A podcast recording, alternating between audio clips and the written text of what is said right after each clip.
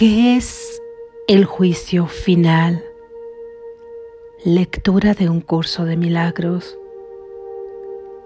El segundo advenimiento de Cristo le confiere al Hijo de Dios este regalo, poder oír a la voz que habla por Dios, proclamar que lo falso es falso y que lo que es verdad jamás ha cambiado. Y este es el juicio con el que a la percepción le llega su fin. Lo primero que verás será un mundo que ha aceptado que esto es verdad, al haber sido proyectado desde una mente que ha sido ya corregida. Y con este panorama santo, la percepción imparte una silenciosa bendición y luego desaparece al haber alcanzado su objetivo y cumplido su misión.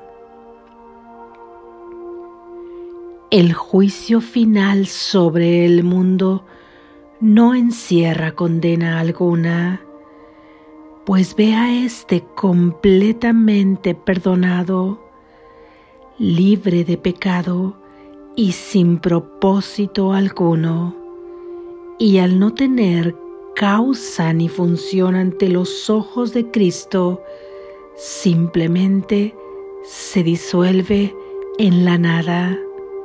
Ahí nació y ahí ha de terminar. Y todas las figuras del sueño con el que el mundo comenzó desaparecen con él. Los cuerpos no tienen ahora ninguna utilidad, por lo tanto, desaparecen también, pues el Hijo de Dios es ilimitado. Tú que creías que el juicio final de Dios condenaría al mundo al infierno junto contigo, acepta esta santa verdad. El juicio de Dios es el regalo de la corrección que le concedió a todos tus errores. Dicha corrección te libera de ellos y de todos los efectos que parecían tener.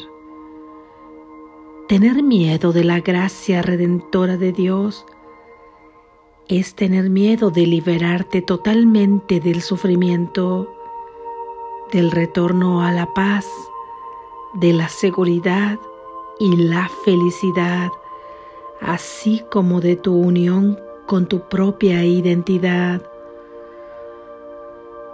el juicio final de Dios es tan misericordioso como cada uno de los pasos de su plan para bendecir a su Hijo y exhortarlo a regresar a la paz eterna que comparte con Él.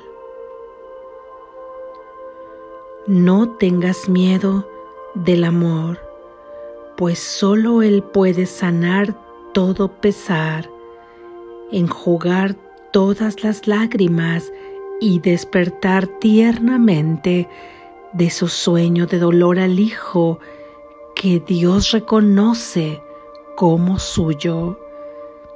No tengas miedo de eso. La salvación te pide que le des la bienvenida y el mundo espera tu grata aceptación de ella gracias a lo cual Él se libera. Este es el juicio final de Dios. Tú sigues siendo mi santo Hijo, tan ilimitado como tu Creador, absolutamente inmutable y por siempre inmaculado. Despierta, pues, y regresa a mí. Yo soy tu Padre y tú eres mi Hijo. Amén.